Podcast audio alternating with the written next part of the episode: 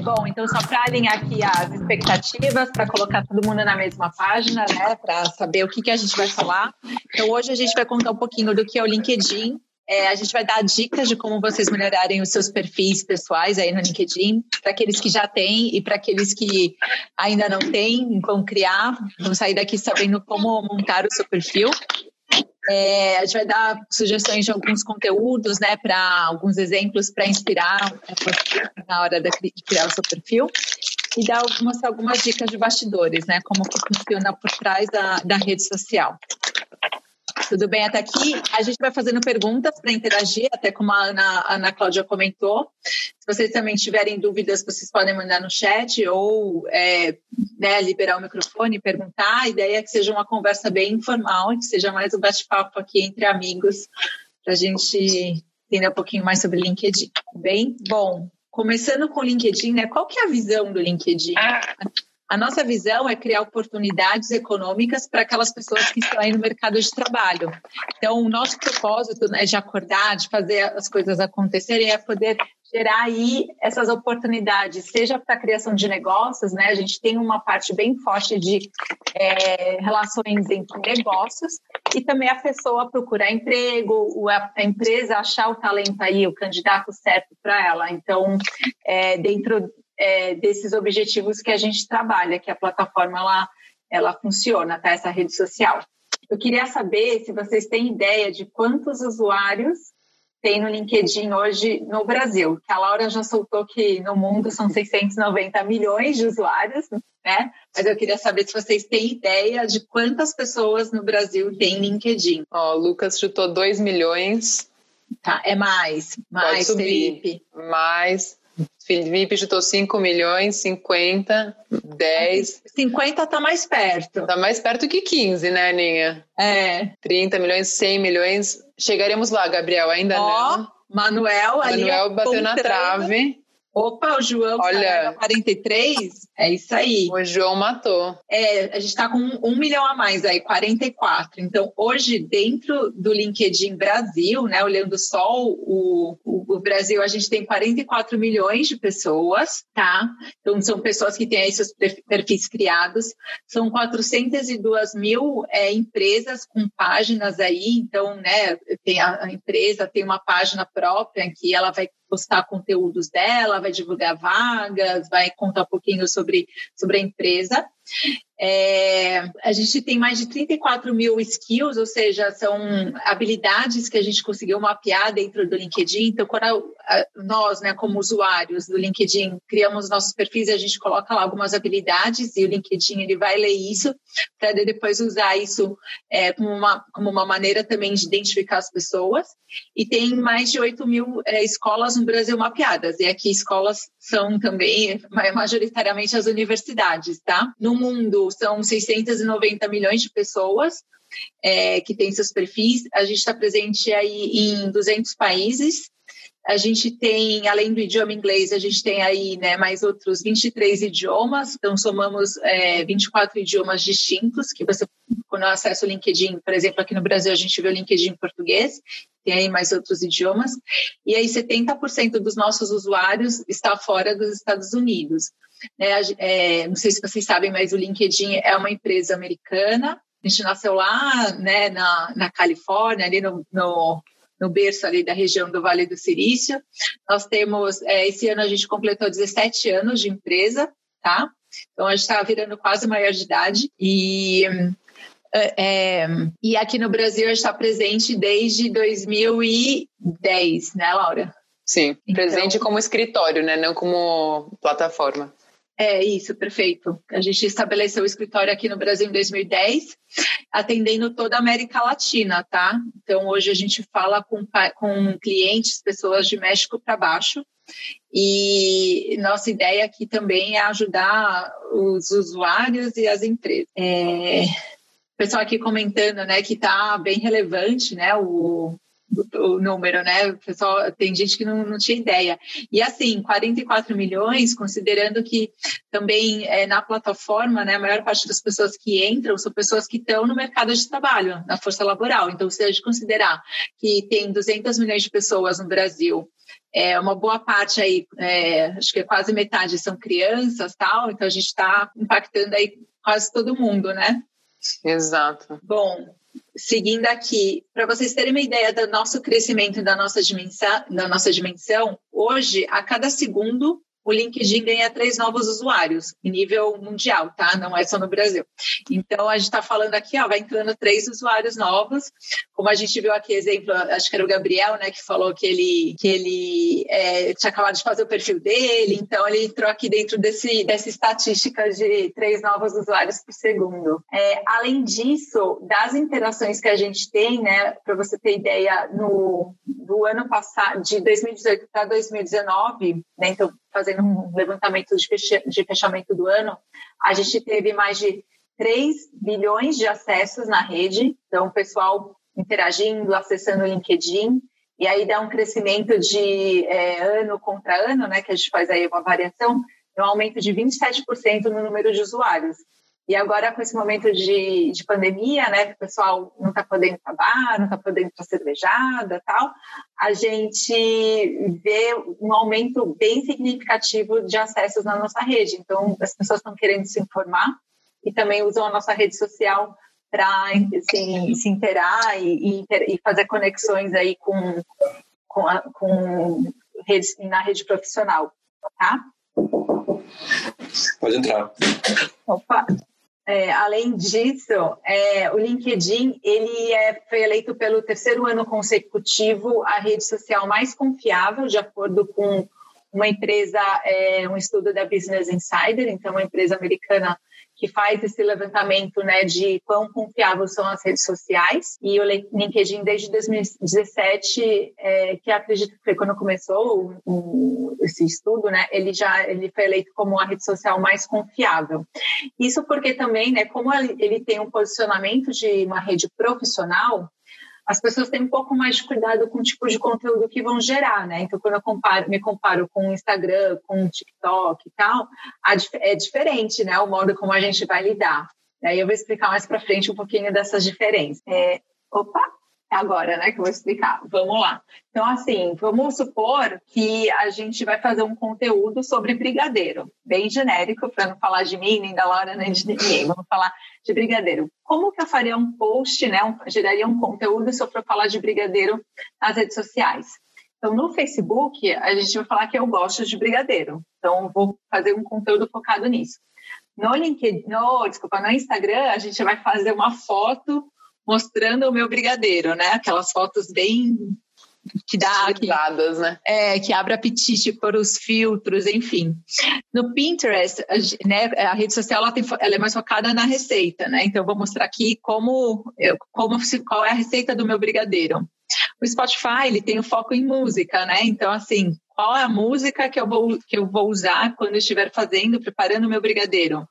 WhatsApp é perguntar alguém quer um brigadeiro, né? E daí quando a gente é, pensa no LinkedIn como a rede social, no LinkedIn a gente falaria do brigadeiro é, com um viés de eu espero operar uma rede de franquias de brigadeiro, então quero fazer um negócio de brigadeiro, ou pode ser porque eu estou procurando um brigadeiro, né? Desculpa, procurando um emprego em uma loja de brigadeiro. É, eu posso falar da minha experiência, eu tenho experiência de três anos fazendo brigadeiro, posso falar das minhas habilidades. Eu, as minhas habilidades são produzir brigadeiro no sabor XPTO e vendê-los, ou também recomendar é, né, o, os meus colegas, enfim, sobre é, a produção de brigadeiro na indústria.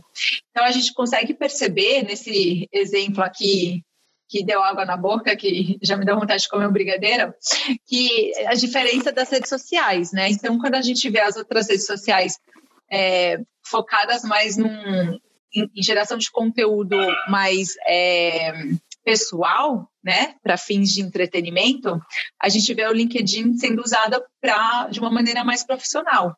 Eu quero ali deixar, mostrar como que eu funciono, como eu sou, é, o que que eu procuro, é, o que, que eu produzo. Então, é, é, essas são as diferentes, diferenças, tá? Acho que ficou claro aqui, estou vendo nos comentários que o pessoal também achou que ficou bem clara a explicação. Então, assim, quando a gente for pensar num conteúdo, para o Instagram, a gente pensa, vai, focando mais na foto. Para o LinkedIn, a gente tem que pensar um pouquinho mais é, nessa, nesse lado mais profissional, tá? E, não, e o lado profissional não precisa ser um lado super sério, né? Até porque a gente vê uma mudança aí é, de, um, de uns anos para cá das empresas, né? A gente vê as empresas muito mais descoladas. O próprio LinkedIn, né? E a Laura, estamos aqui, ele é super Sim. descolado. É, a gente tem dentro do nosso escritório patinete para as pessoas andarem, tem mesa de ping-pong, tem chocolate, tem comida. Então, assim, tá, é muito mais descontraído do que uns anos atrás. Então, a ideia não é você ser sério, mas é você mostrar uma visão é, sobre esse seu lado mais de, né, de estudante, mais, mais profissional do que o seu lado farrista, de, né, de estar ali com seus amigos, viajando, enfim, interagindo. É, ou até, Aninha, se eu puder complementar é. teu ponto. Claro. Eu acho que o mais legal, até pegando o gancho desse slide, é vocês podem falar da cervejada, mas talvez falar da cervejada de um ponto de vista, o que, que você aprendeu nessa cervejada? Ou o que, que você aprendeu organizando essa cervejada? O que, que você aprendeu nessa viagem com seus amigos? Como foi organizar, pensar nos custos, no investimento que vocês iam ter, programação ao longo dos dias? Então, acho que a ideia não é eliminar um conteúdo tipo isso eu não posso falar no LinkedIn porque é muito sério. É só pensar que ponto de vista, que ângulo você vai dar em cima desse conteúdo. É isso aí. Perfeito, Laura. Então, aqui, né, o momento é mostrar o seu perfil, a sua história e a sua marca pessoal. Então, no LinkedIn ele tem muito esse foco, né? E aí, como montar um perfil campeão no LinkedIn? Então, a gente vai dar algumas dicas e, de verdade, assim, assim as dicas, elas são algumas dicas é, importantes, mas no final é, cabe muito da individualização e da identificação das pessoas, né? Então, a gente tem aqui um, um sete passos para para mostrar para vocês. O primeiro passo, quando você criar o seu perfil, é adicionar uma foto, tá? É, por quê? com a foto, a gente vê um aumento aí é, dos pedidos de conexão, porque você se identifica, talvez você conheça aquela pessoa, você já pode ter estudado com ela, trabalhando com ela, e daí com a foto você sabe quem é, e até mesmo se você está buscando conexões para fazer negócios, né? Então, é muito maior a probabilidade de você procurar encontrar uma pessoa quando você vê uma foto do que quando está uma foto em branco. A gente vê aí, né, 21 vezes mais visitas no perfil e 36 vezes mais mensagens. É, eu imagino que vocês sabem, né, que além do, do LinkedIn ser uma plataforma de conexão, a gente, é, até pelo próprio histórico da história, do, até a própria história do LinkedIn, a gente sabe que a, a rede ela foi construída muito com essa questão de busca de emprego, né? E que, só para curiosidade, hoje em dia é, esse não é o foco principal da rede, tá? Então, nas nossas pesquisas, a gente vê que o LinkedIn hoje, o principal motivo das pessoas se conectarem, é, né, estarem no LinkedIn é fazer conexões, é ter um networking, né, ter uma conexão aí com, com pessoas que trabalharam, pessoas que estudaram, também buscar novos negócios. Então, tem muita empresa, muita pessoa dentro de empresa buscando outros profissionais no LinkedIn para fazer negócios. E daí depois entra assim, aprendizados. A gente tem dentro do LinkedIn uma plataforma de learning, então que o pessoal pode fazer cursos, são bem interessantes. E daí na quarta opção que entra essa questão de busca de emprego, tá? Então tem essas diferen esses diferenciais e por isso a importância da foto. Aí pergunta pra... É. Não, pode falar, pode falar. Não, eu ia comentar que pergunta pra gente, tá, mas que foto que eu vou colocar? Uma foto de gravata? De, de blazer? Sério? Aquela foto que, que tava moda, né, um tempo atrás, é, o pessoal assim com o braço cruzado. Tá, a resposta é depende. Depende do que, que você quer se mostrar, né? Se eu quero mostrar é, realmente, eu acho que tem que ter muito a ver, tem que ter uma afinidade com quem você é. Se você é uma pessoa mais séria, ok, eu colocar uma foto mais séria. Eu tô, se eu quero me posicionar como um profissional sério, ok.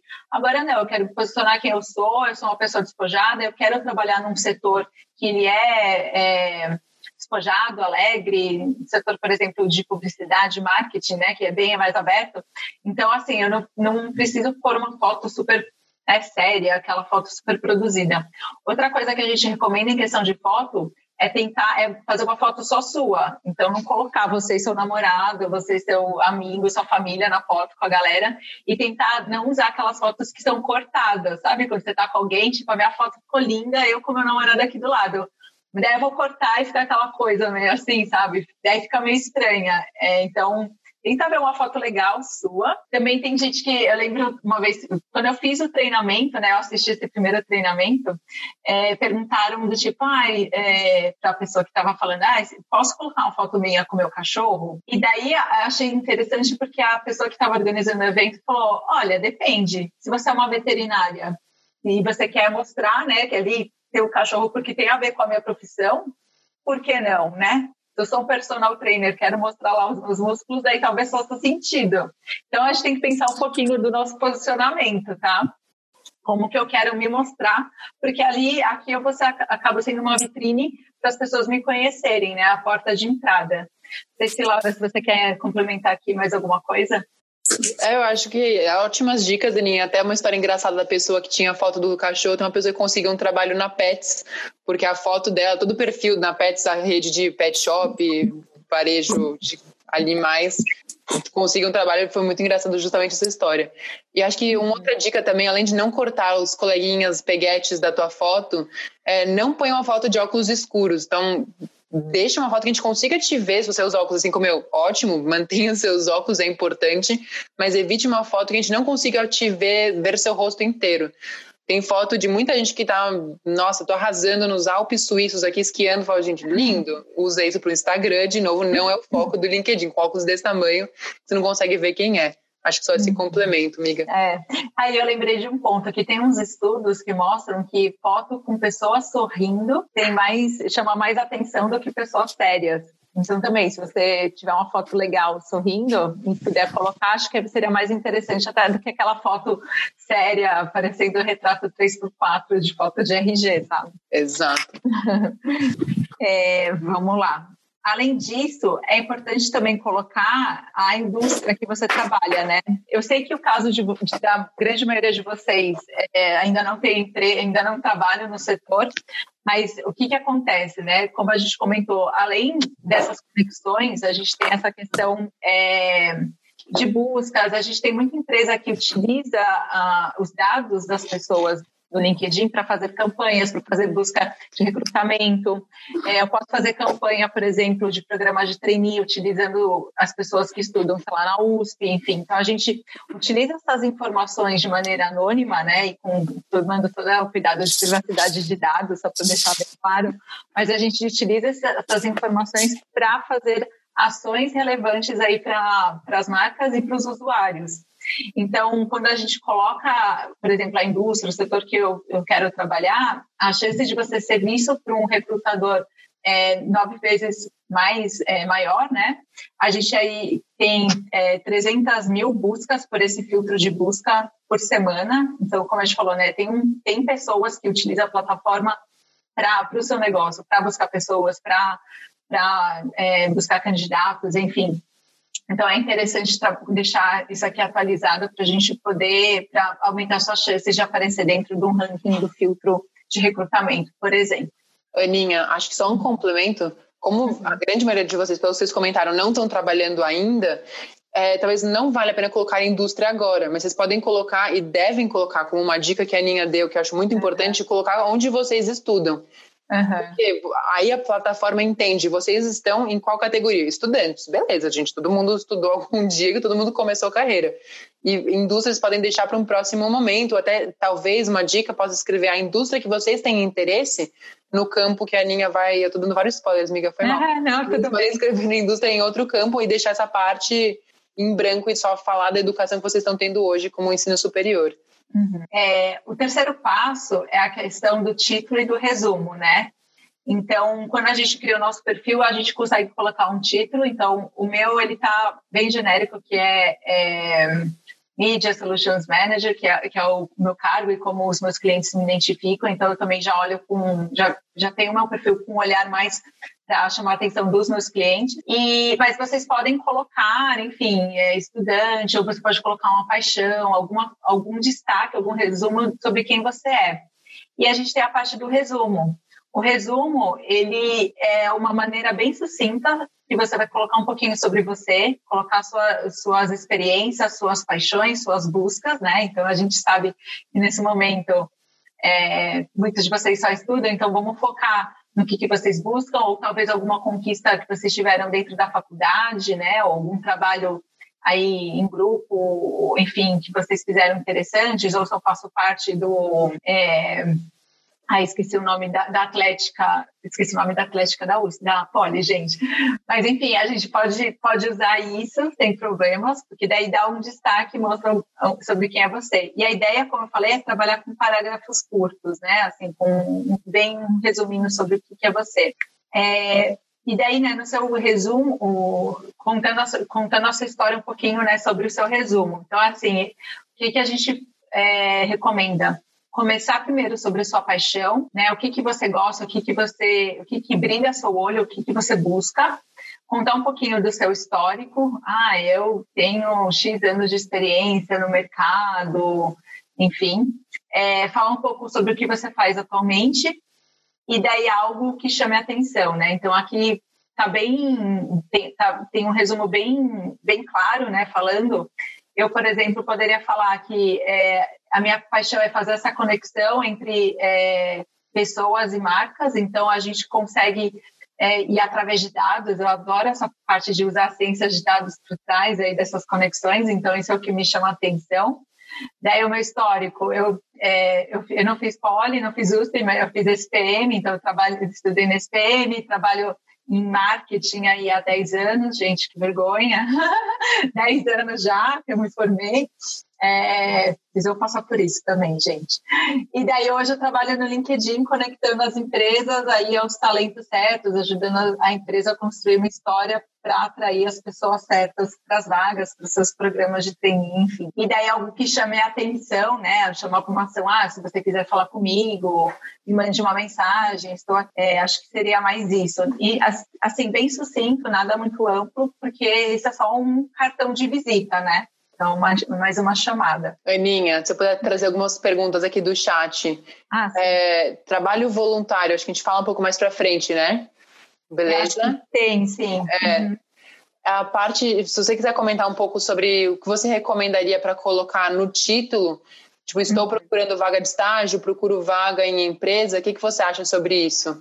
Uhum. É, eu acho que a gente pode colocar. Eu, eu vejo algumas pessoas que colocam, tipo, aberta a, oportunidades, não sei o quê, mas eu acho muito mais simpático colocar é, assim, o que, o que é você, né? Então, ah, lá, estudante de engenharia é, naval da Poli, e, e, ou talvez tem gente que coloca de um jeito muito legal, assim, algumas paixões é, dentro desse título. É, lá, não sei se você tem alguma é, ideia para complementar aqui. Eu acho que até como uma dica, além do que a Aninha falou, mais do que colocar estou procurando uma vaga, imagina, pensando de novo, né, nos bastidores, que você é uma recrutadora ou um recrutador e você está lá pesquisando. Puta, precisa de uma pessoa que trabalha com engenharia. Você não vai entrar no seu filtro de busca e colocar procurando por trabalho. Você colocar o quê? Engenheiro, engenheira, uhum. naval, alguma competência específica disso. Então, uhum. quando, imagine que a ferramenta vai ler o que está escrito no seu currículo.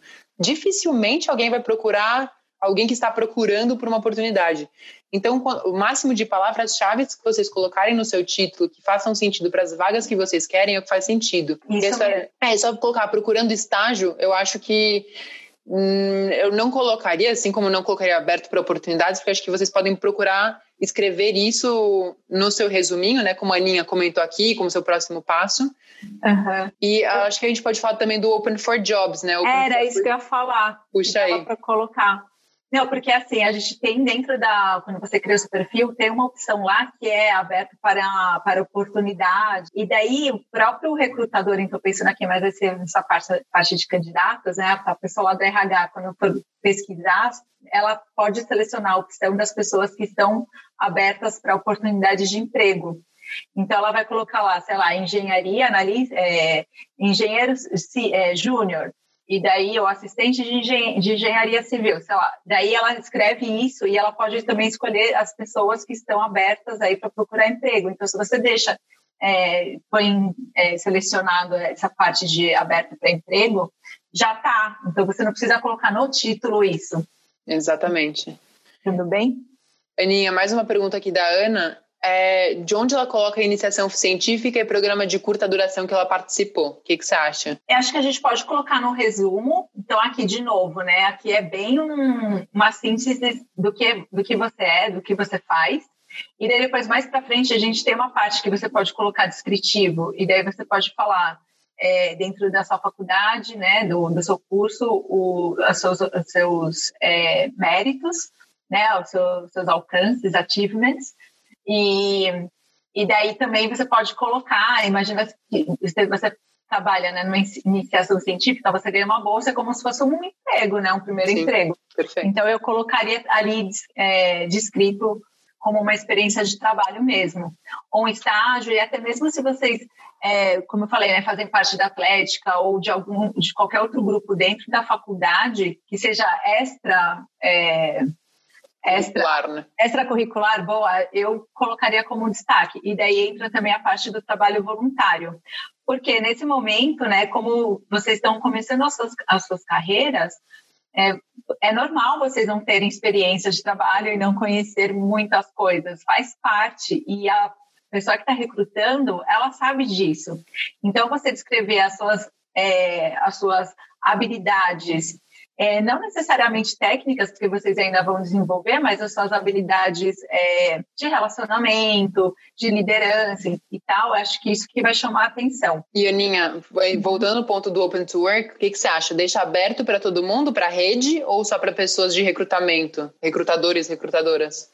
Ah, eu deixaria aberta para todo mundo, porque às vezes um, assim, dentro desse papel de, de seleção de candidatos, a gente sabe que a maior parte da responsabilidade fica para o time de RH, mas tem muitas vezes que o próprio gerente que está precisando contratar lá a pessoa, o estagiário, ele às vezes pode fazer alguma busca mais simples e, enfim, então é uma oportunidade de deixar aberto para todo mundo. Eu concordo plenamente. Até pensar que é uma rede social, né? Então você vê uma amiga sua, um amigo teu que está open for jobs, né? Open to work, só poxa, nossa, deixa eu conectar ele ou ela com essa recrutadora dessa empresa que potencialmente pode ser alguma coisa legal. Então usar justamente esse networking pode ser uma boa. Uhum. É, Miga, só para não deixar passar, a gente tem uma tá. pergunta que eu acho bem relevante, acho que vale falar da história do perfil em dois idiomas, então perfil bilíngue ou em inglês. Uhum. Tá. É, o perfil bilíngue ou em inglês, né? A gente sabe, como a gente está aqui no Brasil, tem muita gente que, que muito recrutador que vai fazer essa busca em português, mas também tem aquelas empresas internacionais, as multinacionais, que vão fazer a busca em inglês. Então, a minha sugestão, eu pelo menos tenho o meu perfil em duas línguas, em inglês e em português. Não sei se você quer complementar com algo lá. É, eu acho que é, no LinkedIn tem uma funcionalidade de ter o seu perfil em duas línguas. Hum. A gente pode até mostrar um dia. Então, na barrinha de edição lá em cima, você quando está editando o seu perfil, você vai colocar adicionar idioma. Aí você pode adicionar em, em inglês e em português.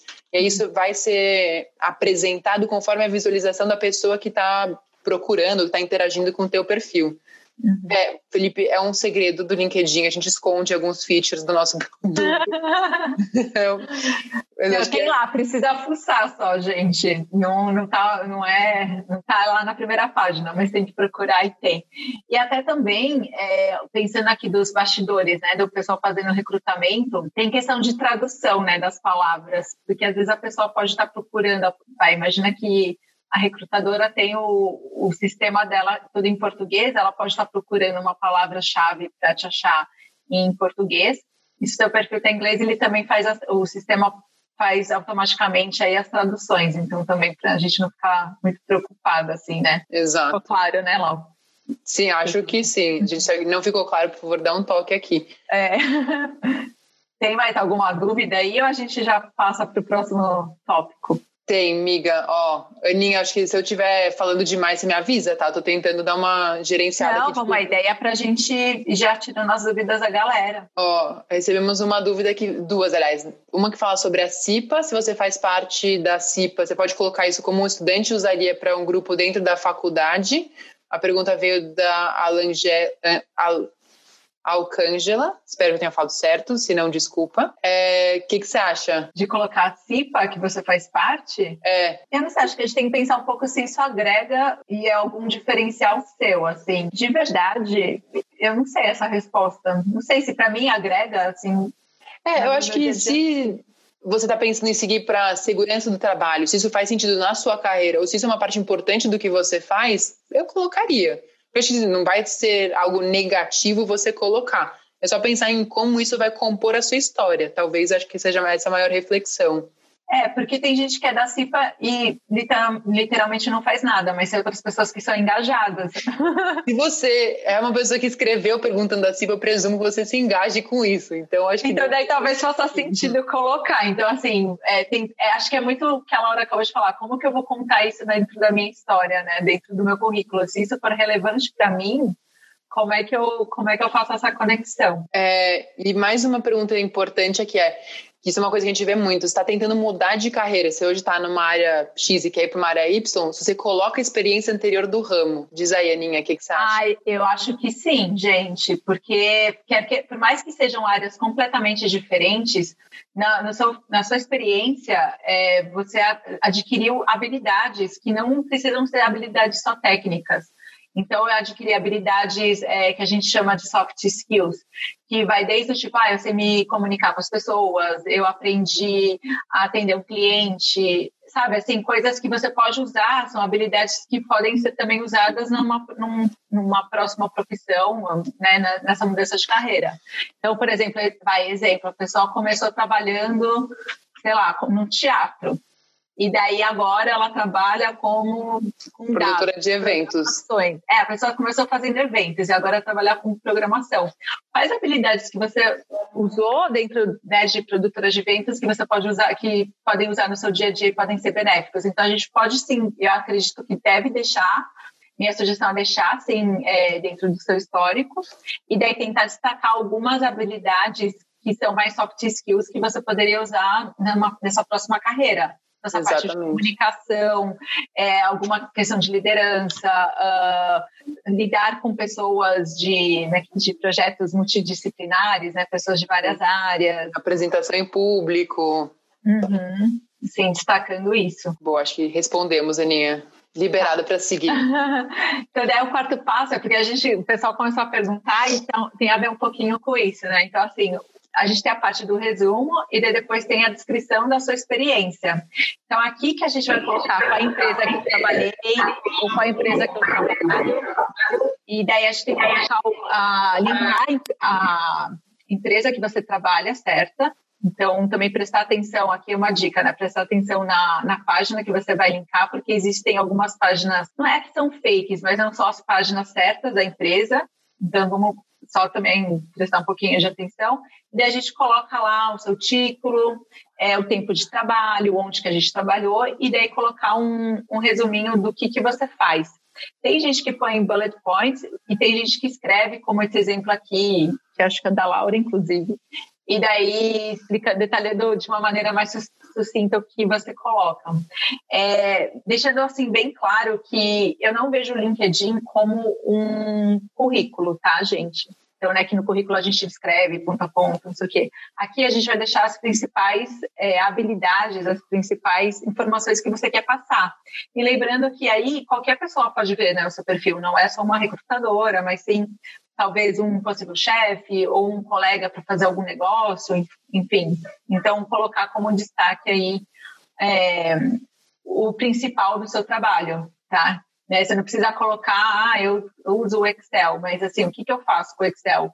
Eu faço relatórios para monitorar, é, sei lá, a chegada a pedidos de produção. Então, assim, entende como é que muda um pouco a dinâmica de, de conversar e de mostrar o que você faz. Essa é a ideia. E daí, de novo, aqui a gente vai colocar, como a gente falou, né? Questão da iniciação científica, porque é um tipo de trabalho, Total. o seu estágio, é, agora não estou lembrada na sequência do slide, mas é, acho que tem uma parte que fala de voluntariado, que é própria, e daí você pode colocar. É, o que mais que a gente pode colocar aqui, lá? Acho que é isso, né?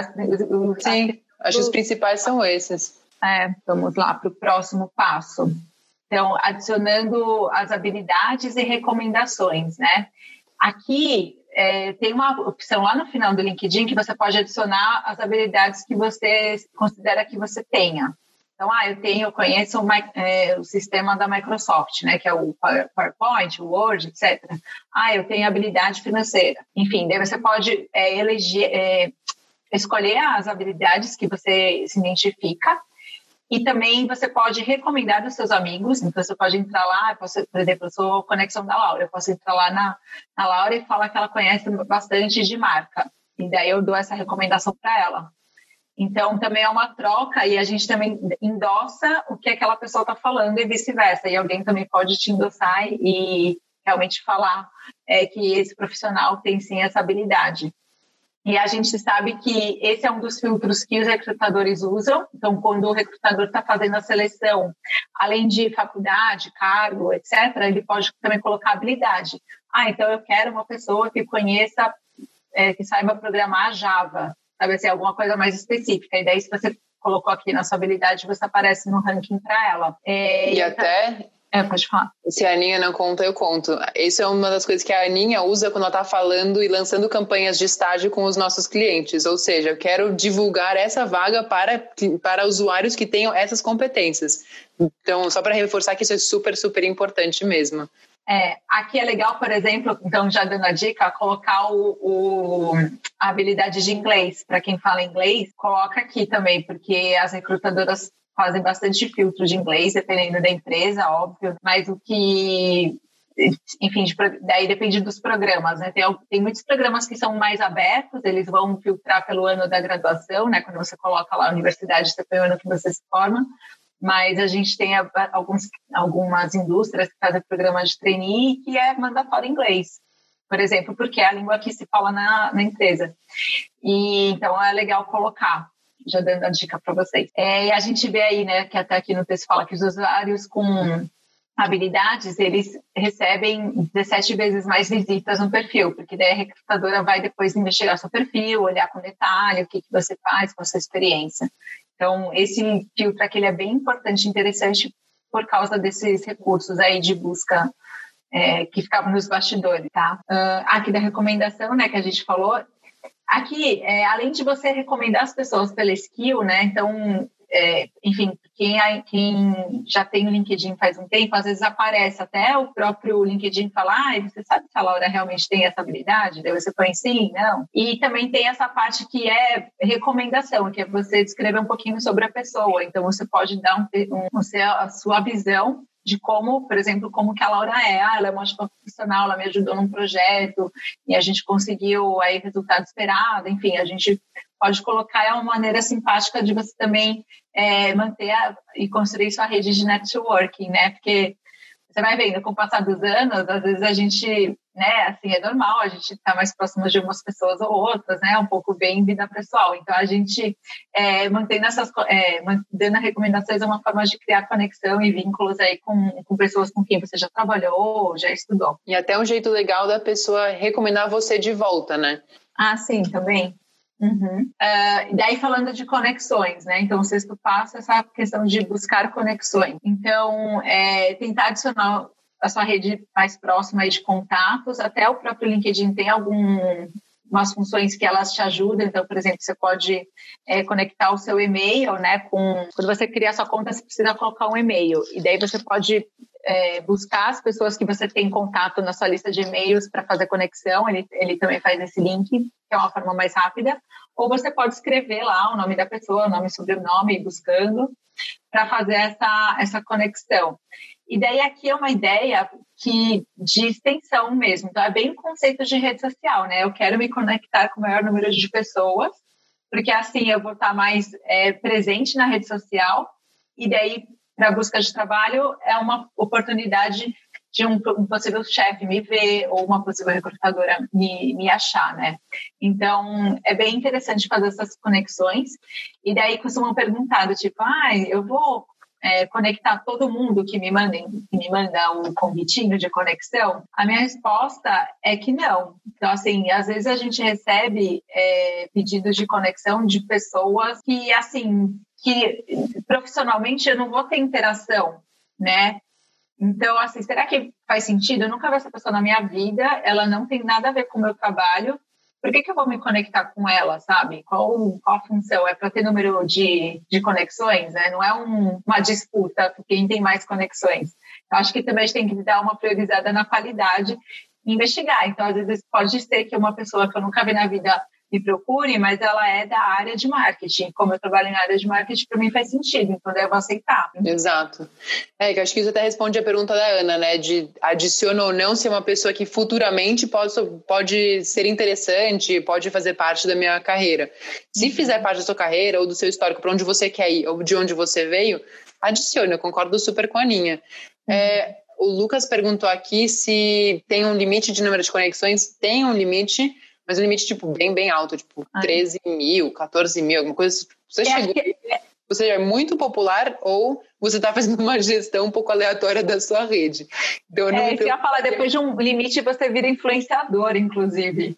É. Você pode virar um social influencer se tiver tantas conexões. É, acho que a Júlia trouxe um ponto interessante aqui, Aninha, de que ela ouviu de algumas pessoas que não seria bom se conectar com pessoas que não são da sua área, mesmo que sejam conhecidos ou amigos, porque não ajudaria profissionalmente. O que, que você acha? Ah, eu acho que não. Eu, eu me conecto. Eu tenho, por exemplo, amigos pessoais que são médicos e têm LinkedIn e eu sou conexão porque no final conheço a pessoa, por que eu não posso ter uma conexão né, dessa pessoa?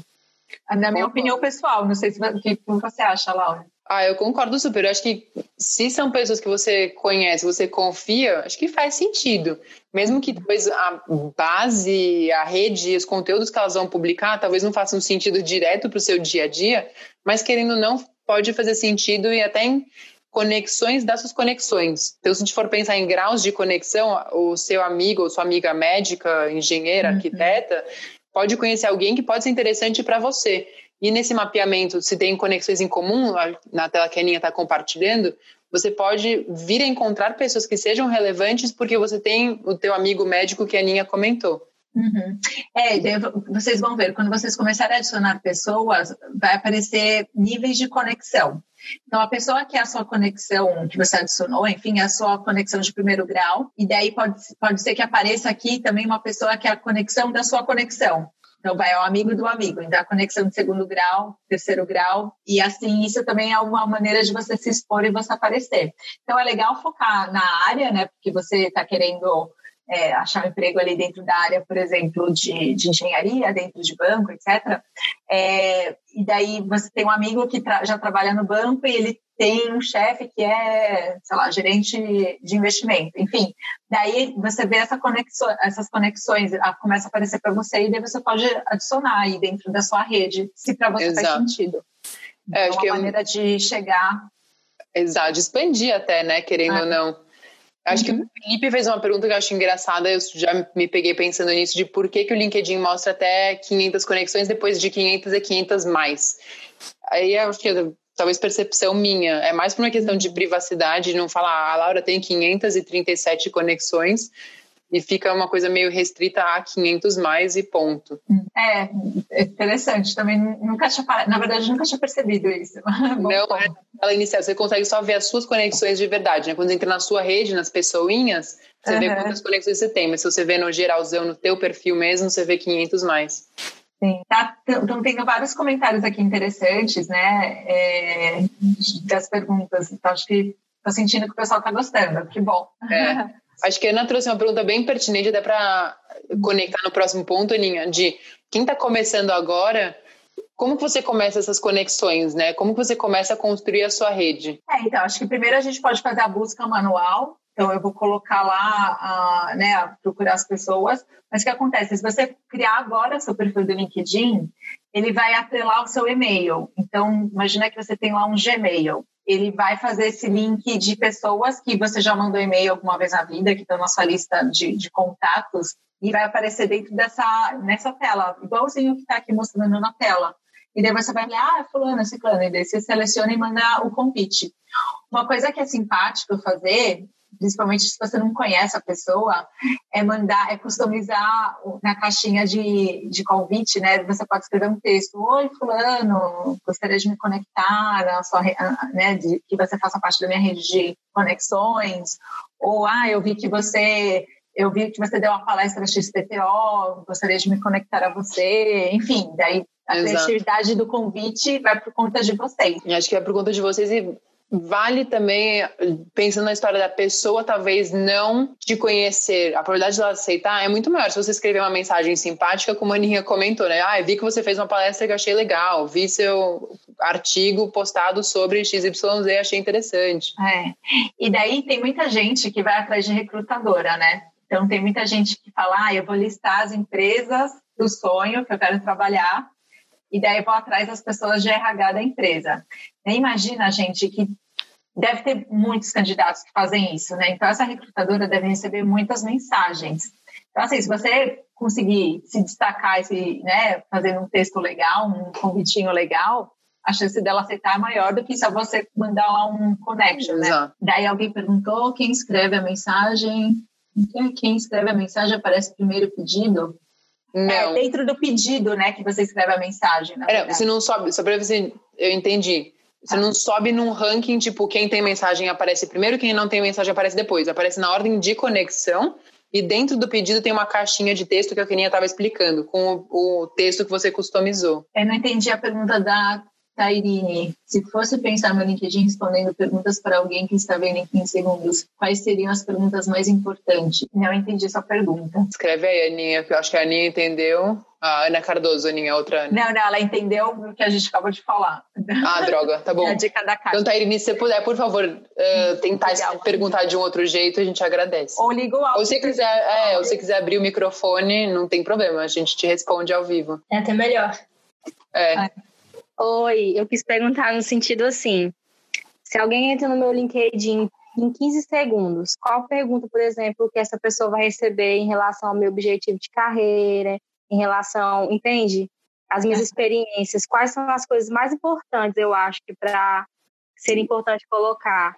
O que, que a pessoa vai olhar primeiro? É, olha, vou dar um pouco de opinião pessoal e assim do que eu escuto as pessoas falando, tá? É, eu acho que elas vão, e principalmente pensando no nível de carreira de vocês que ainda estão no começo, eu acho que vai olhar é, a, a, sua formação, qual, qual faculdade você estuda, né? É, e essa parte de experiência. Então, o resumo, quando você escreve, normalmente é a parte que a pessoa bate o olho para ler, sabe? E daí depois vê essa parte de descrição. Então, é legal colocar a faculdade e algum, ou, se você já trabalhou, colocar também é, essa parte da experiência, ficou claro? Sim, ficou, obrigada. De nada. Uh, e daí a gente chega para o sétimo passo, que é uma questão também de customização. No LinkedIn você consegue personalizar a sua URL. Então você coloca, você consegue quando você cria o LinkedIn, ele vai criar um código, né? Então ele vai te dar um número e daí você consegue editar o seu, o seu, a sua URL, que vai ficar, por exemplo, o meu é LinkedIn, né? www.linkedin barra Ana Carolina Gamboa. Então, daí é até mais fácil quando você for falar com alguém, ou se você quiser colocar numa assinatura de e-mail, enfim. É uma maneira simples de, de, de chamar atenção e até para você se destacar, enfim. Exato. E acho que só um ponto linha desse slide, aí dá para ver o, o perfil outra, em outra língua que a gente estava ah, comentando. Sim, verdade. Você pode adicionar aqui em outra língua e daí você tem que escrever nessa outra língua. É, eu acho ah, e aqui, né, então tem aqui essa opção de editar o perfil, e daí aqui como é que ficou, né? Então, da Laura tá aqui, ela colocou é. Laura e o sobrenome dela, tá? Uh, acho que de, dessa, de passos, acho que é isso, Lau. Eu passo para você aqui e eu vou monitorar as perguntas do pessoal. Fechou. É, eu vou pedir o controle aqui, vamos ver se dá certo. Senão ah, eu tá, pego. Bela, senão eu mudo. TV tem? Foi? Não, ele fala que sim, mas não. Ele fala que você está controlando, mas tudo bem. Deve estar com algum delay. Ok. Mas, bom. Antes de vocês seguirem, tem mais uma pergunta da, da ah. Natália em relação a a perfil em outra língua. Deixa eu abrir aqui o é, chat. Possível traduzir todos os campos do perfil. Da última vez que eu tentei, consegui traduzir projetos.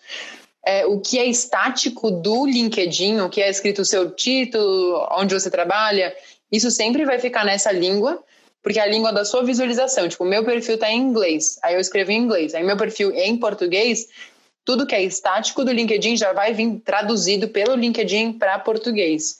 Aí os campos que você vai preencher. Eu acho, se eu entendi sua pergunta certo, eu acho que eu te respondi. Se não, por favor, me avisa. É, bom, acho que seguindo aqui a parte de conteúdos, e se ficou alguma dúvida disso, me fala que a gente volta nisso. É, por que, que as pessoas engajam com conteúdo no LinkedIn, né? Acho que aqui entra uma parte um pouquinho mais avançada e acho que é interessante a gente pensar da diferença, pegar toda a introdução que a Aninha deu dos brigadeiros, que eu confesso que tinha uma sacanagem às seis da tarde de uma sexta falar de brigadeiros, mas tudo bem. Não, não foi de cerveja. Podia ser é igualmente sacanagem, gente. É... Por que as pessoas engajam? Acho que o LinkedIn, ao contrário de outras redes sociais, a gente engaja com conteúdo porque são conteúdos relevantes, são conteúdos informativos, você acaba aprendendo alguma coisa, seja uma tendência, você se inspira. Ao contrário de só ver, tipo, coisas notícias e atualizações pessoais dos seus amigos ou familiares. É, acho que para já lançar das, das, perguntas ligadas a conteúdo, o Gabriel perguntou com que frequência ele deveria postar nessa conta do LinkedIn dele. O que eu acho relevante é, se você tiver algo para agregar, você, e a gente até recomenda isso para a empresa, você postar coisas sobre duas, três vezes por semana já é tipo muito e é tipo super significativo. Pessoalmente, eu tenho postado uma média de uma vez por semana, o que eu acho ok porque eu prefiro ter uma consistência maior do que ter, e ter uma qualidade, né, ter, ter conteúdos que sejam relevantes do que só postar por postar. E, de novo, não é, não é tipo uma regra, né, de preciso postar toda semana, preciso postar três vezes por semana. É melhor você privilegiar o que você vai postar do que a postagem em si. É, e até outro ponto, acho que em vez de você, você postar, acho que o mais importante é você estar engajado na rede. E como que eu estou engajado na rede? Então, eu posso criar um post meu, eu posso comentar o post do meu amigo, posso comentar o post da empresa. Então, é uma forma de você estar presente. Então, é, acessando o LinkedIn, ficando ativo, né, interagindo aí com as pessoas, já é uma maneira também, dentro do, dos algoritmos, né, de você ganhar mais relevância e, e aparecer, seja para recrutadora ou para outras conexões. Exato. E a Júlia perguntou se pega mal postar muito. Acho que pega mal postar muito se você fizer um conteúdo que não for apropriado para a rede. Então, acho que se é postar por postar, putz, ah. aí eu acho que vai pegar meio mal. Mas se você postar coisas que sejam relevantes, se você, como a Aninha comentou, você compartilhar artigos, você compartilhar coisas que sejam legais ou que sejam do seu interesse, ou que podem ser do interesse da sua rede, eu não acho que pega mal, não. Uhum, sim. É, e também, é daí de novo, né? Só batendo de novo na tecla. Ver o que, que você vai postar, né? Então, de, adequar o conteúdo para cada rede social. Se eu quero falar, sei lá, de política, vamos para o Twitter. Se eu quero causar polêmica, né? Vamos para o Twitter. Agora, se eu quero falar de mim, do, das minhas habilidades, das minhas conquistas, ou compartilhar informações de mercado, é, sei lá, programas de treininho aberto, daí acho que faz sentido, né?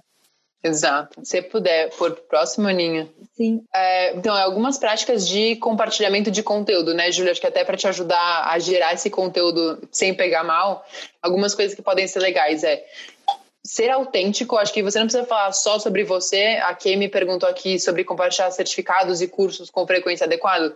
Acho que sim, no limite de que você não tenha o risco de se passar por uma pessoa arrogante. Do tipo, talvez compartilhar como foi o processo, do que, que você aprendeu, ou algumas lições que você tirou desse processo pode ser legal. Então, sempre sendo autêntico a quem você é, é o primeiro ponto.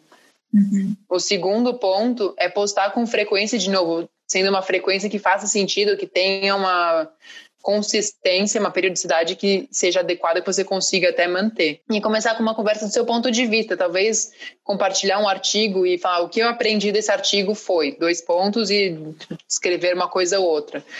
Ou começar a conversa de o que você está vendo no mercado agora, por exemplo, ou como você está vendo a inovação dos próximos três anos.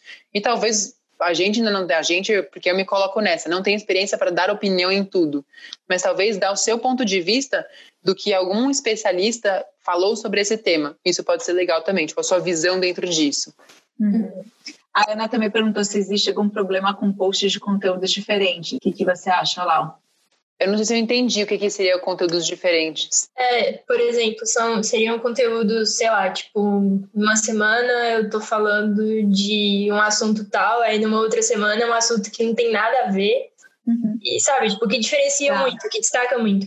Tá, por exemplo, hoje eu postei que eu me formei, amanhã eu vou postar que, sei lá, vou compartilhar um, um noticiário sobre o PIB do Brasil, X É não, isso, assim, mudando conteúdos, né? É, eu acho que não seria exatamente isso. Eu acho que é tipo, não sei, tipo, se é, que eu vejo o LinkedIn mais como tipo quem você é. Então talvez o, o que você posta também vai refletir no que você pensa e etc. Então, algo mais nesse sentido. Anny, eu acho que não, não tem problema, até porque a gente é super diverso, né? A gente é muito plural, mesmo sendo uma pessoa só. Uhum. E também acho que a gente não está sendo contratado pela Folha para cobrir a linha de economia. A gente pode, tipo, trazer mais coisas, sabe? Trazer, falar de cultura no LinkedIn também é super relevante, falar de diversidade também é relevante. Acho que desde que respeite o ponto um de ser eh, autêntico para você, de ser uma coisa que você se conecte, faz uhum. sentido. Para mim, essa é a regra de ouro, assim, seja você mesma. Uhum. Legal.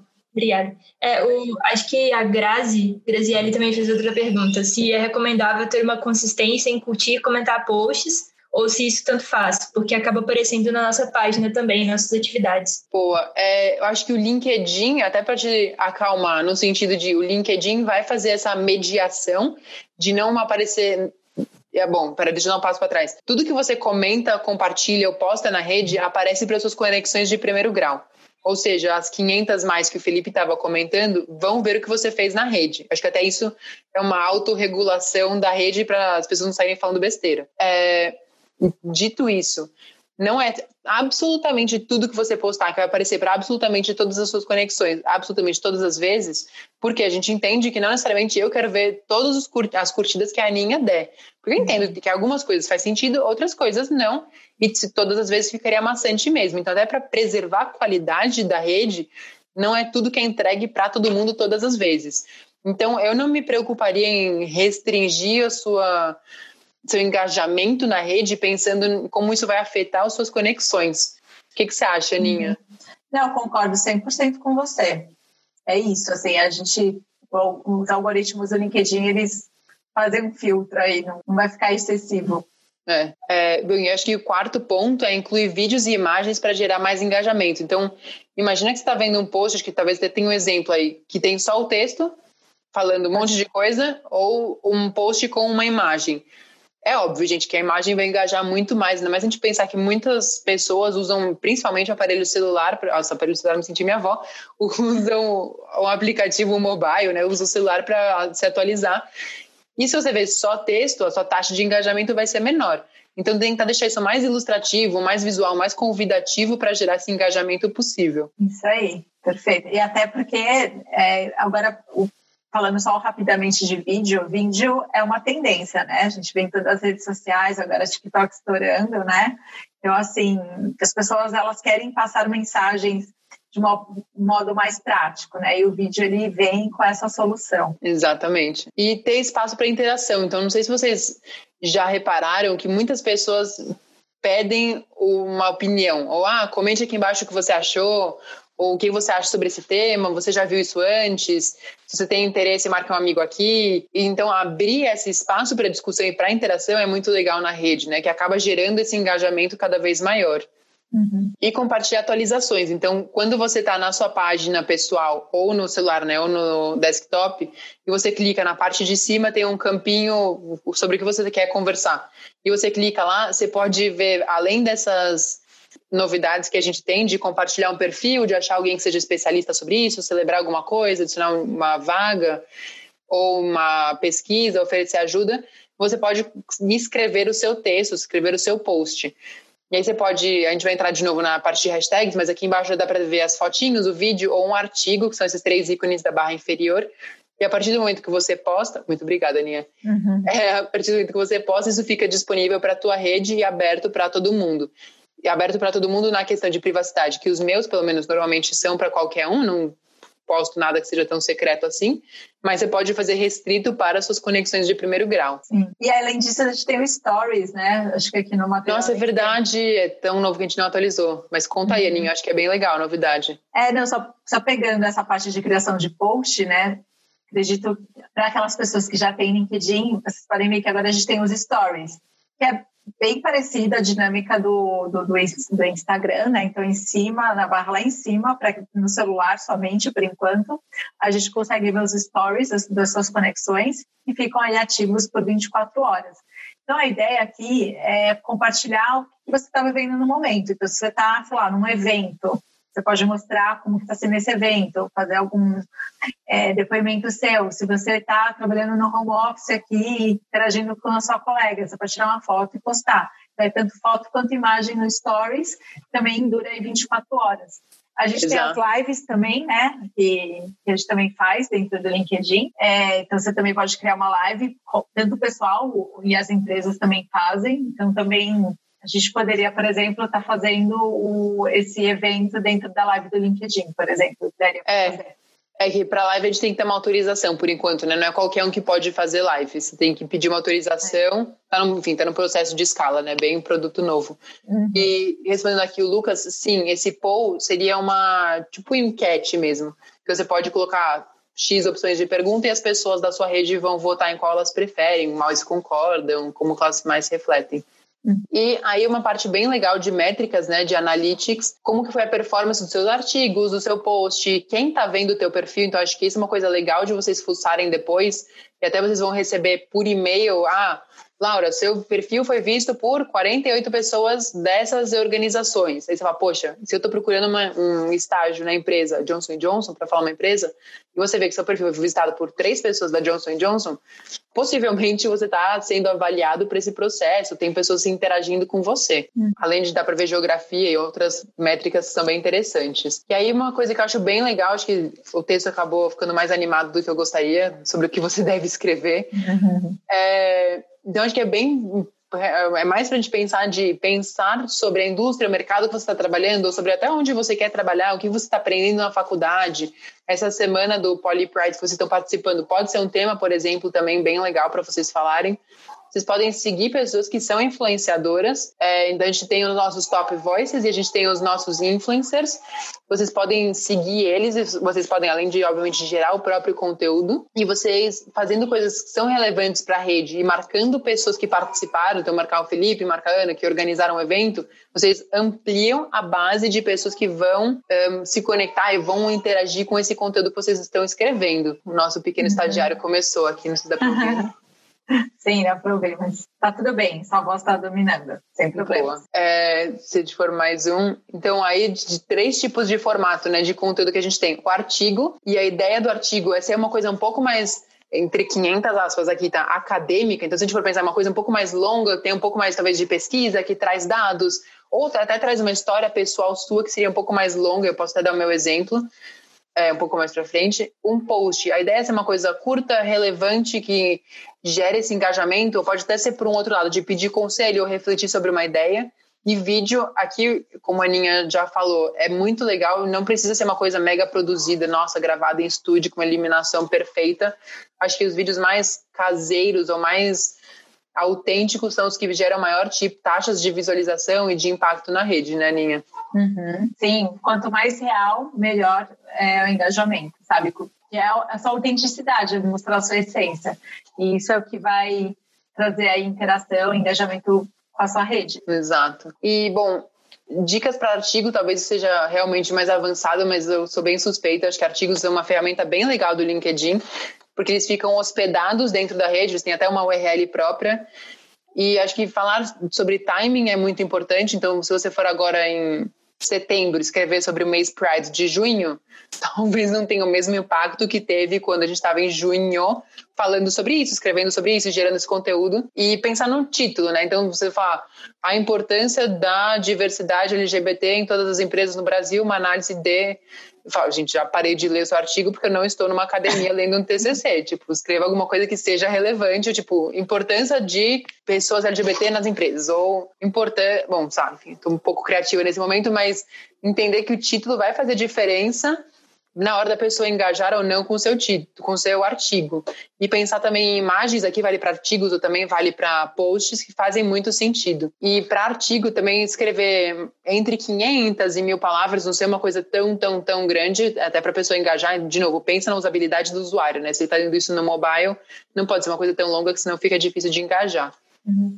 É, até pensando aqui um pouquinho em vocês, pessoal, é, algumas sugestões que a gente, de artigos que vocês poderiam gerar é, por exemplo, quem está fazendo o TCC, poderia falar um pouquinho sobre como é essa experiência do TCC ou trazer algum tópico de algo que você está estudando. É, teve gente que falou que está em iniciação científica, talvez colocar, fazer um artigo focado nisso, como é, como não é. Eu acho que poderia trazer esses assuntos no seu dia a dia para esses artigos que você domina, sabe? Então, não é fazer uma mega pesquisa, fazer algo Exato. Assim, não é o seu TCC, mas assim, você pode trazer coisas que você se identifica. E até isso acaba te gerando um lugar de autoridade na rede que pode super te diferenciar de outros candidatos para uma vaga. Porque você vê um, um potencial estagiário ou estagiária que gera conteúdo, que escreve, que compartilha, que está presente na rede, ou alguém que mal tem perfil no LinkedIn, poxa, você pensa que é uma pessoa que já está muito mais dedicada. A gente até teve esse feedback dos nossos clientes, né, Ninha? Uma rede de bancos aqui do uhum. Brasil falou para a gente, os usuários que eu recebo pelo LinkedIn, né, os candidatos que eu recebo pelo LinkedIn, o nível de competência, o nível de engajamento, o nível de maturidade que a gente tem é muito diferente. Então, acho que uhum. vale pensar nisso. E até acho que responder a pergunta da Luciana, se vale a pena compartilhar e divulgar projetos da empresa dela que ela participou diretamente. Se a gente passou, a gente volta, não tem problema. Acho que vale sim você compartilhar. Só tomaria cuidado se é projeto de empresa, para não divulgar coisas que são sigilosas, como ah, investir 10 milhões de reais para fazer esse projeto e o resultado foi um aumento do lucro em 3%. Cuidado com isso. Se você sair ou se manter mais longe dessa parte financeira e comentar sobre o processo, como foi esse aprendizado, ou como foram as etapas desse projeto, pode ser super legal, sim. Eu recomendo. O que, que você acha, Aninha? Não, eu concordo. É isso aí. Pô, acho que a gente pode ir para o próximo, porfa. E aí, até algumas sugestões de alguns líderes para inspirar a ideia de geração de conteúdos. São pessoas que, pessoalmente, eu gosto muito. Para começar pelo nosso ex e futuro CEO, então na esquerda. Atual, né? Ex e futura barra atual, já era, gente. já é o nosso CEO. Então, o Jeff Winner foi o CEO do LinkedIn por muitos anos, então ele até comentando do next play dele, né? Já tem um mês e meio praticamente, o Ryan é o nosso novo CEO. Então, de, a ideia de liderar a rede e capitanear esses próximos passos, e acho que, é, obviamente, como CEO do LinkedIn, ele comunicou isso internamente. O segundo comunicado foi direto um artigo público no LinkedIn, então a importância que ele dá na nossa rede é muito importante, é muito claro.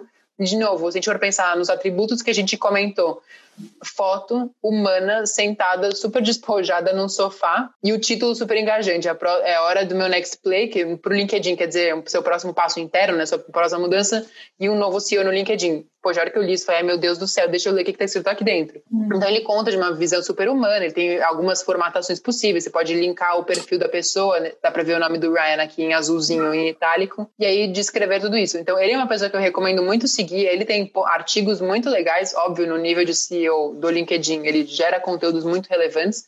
Ele tem um artigo que eu gosto muito, que ironicamente ele fala sobre karaokê no LinkedIn, Uhum. É, não karaokê no LinkedIn, mas ele fala sobre karaokê no, em um artigo publicado no LinkedIn. Infelizmente, a gente não tem karaokê no escritório, a gente tem muitos benefícios, menos esse. Mas então a ideia do que a gente estava comentando antes, de que tudo pode ser algo relevante e compartilhado no LinkedIn, desde que você tenha um enfoque certo, faz muito sentido. Então eu quis comentar sobre o Jeff, para falar de transparência e de como compartilhar na rede coisas que são relevantes também. Outra pessoa que eu queria compartilhar com vocês é o Bequimol, o Guilherme. É, eu não sei se vocês já seguem ele, ele é o CEO e fundador da XP, agora está, enfim, fazendo muita coisa na XP nesse momento. E ele compartilha bastante, ele é até um influencer, vocês conseguem ver o selinho do IN do lado do sobrenome dele. É, exatamente o que mostra que ele é uma pessoa selecionada pelo nosso time de editorial que compartilha conteúdos que são relevantes para a rede. Então, ele conta da criação da XP, ele conta do processo da, é, do lançamento da bolsa da XP, enfim. Então, ele compartilha várias coisas e de uma abordagem bem humana. Uhum.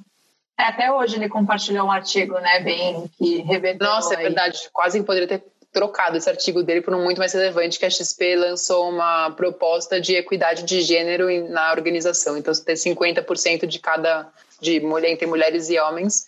É, porque tradicionalmente, né, o banco de investimento tem muito mais homem que mulher. Então, agora, com essa nova proposta de 50% cada, então é, eles vão tentar, as, os recrutadores vão ir atrás de mulheres que queiram trabalhar em banco.